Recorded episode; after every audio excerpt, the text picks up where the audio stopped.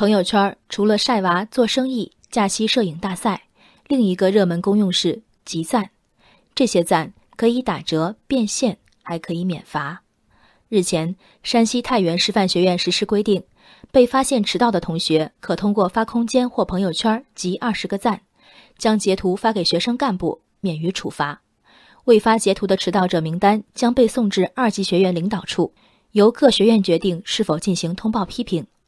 学生提供的截图里，有人写：“我今天中午由于身体不适，故下午第一节课迟到两分钟，被学健委查获，需要集二十个赞，大家帮帮忙，谢谢啦。”配以龇牙笑的表情图标，下方回复一片哈哈哈哈字样。校方称，此举意在督促同学们自我约束。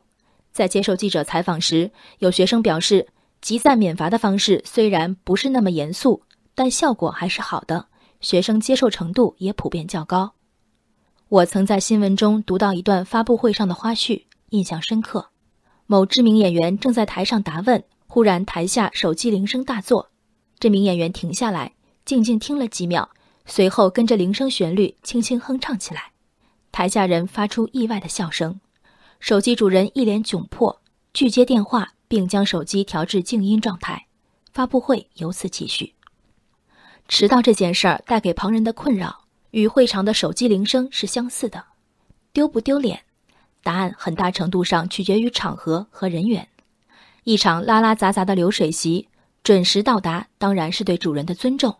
可晚个十几二十分钟的，有谁介意吗？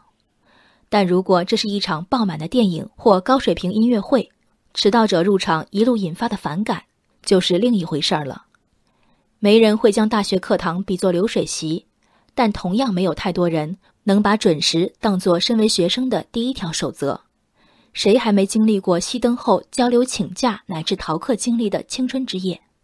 对这些二十岁上下的年轻人，迟到非但不是难受的过错，很多时候还是惺惺相惜的义气。在他们之间，我迟到了求点赞，这样集来的赞和集五十赞送小礼物的赞，都如游戏。并无区别。一众好友见朋友圈后，哈哈哈哈，足见此事的好笑远大于可耻。要论督促和自我约束，未免想太多。学生肯定规定效果，接受规定约束，并不是规则高明的充分条件。其深受学生欢迎的原因，更有可能是新规之下，迟到的后果相当于没有后果。本为减少迟到而设。却为迟到者大开方便之门，这是规则里天然的悖论。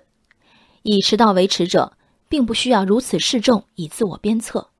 另一些人，在动辄数百人的好友列表里找到数十同道，从此迟到如有绿色通道。新的工具未免就是有效的工具。空间、朋友圈的确有如张榜的公告属性，但它首先还是可过滤对象的社交工具。换做我迟到时最怕什么？发布会上跟着手机铃声的吟唱，才让我深深忌惮。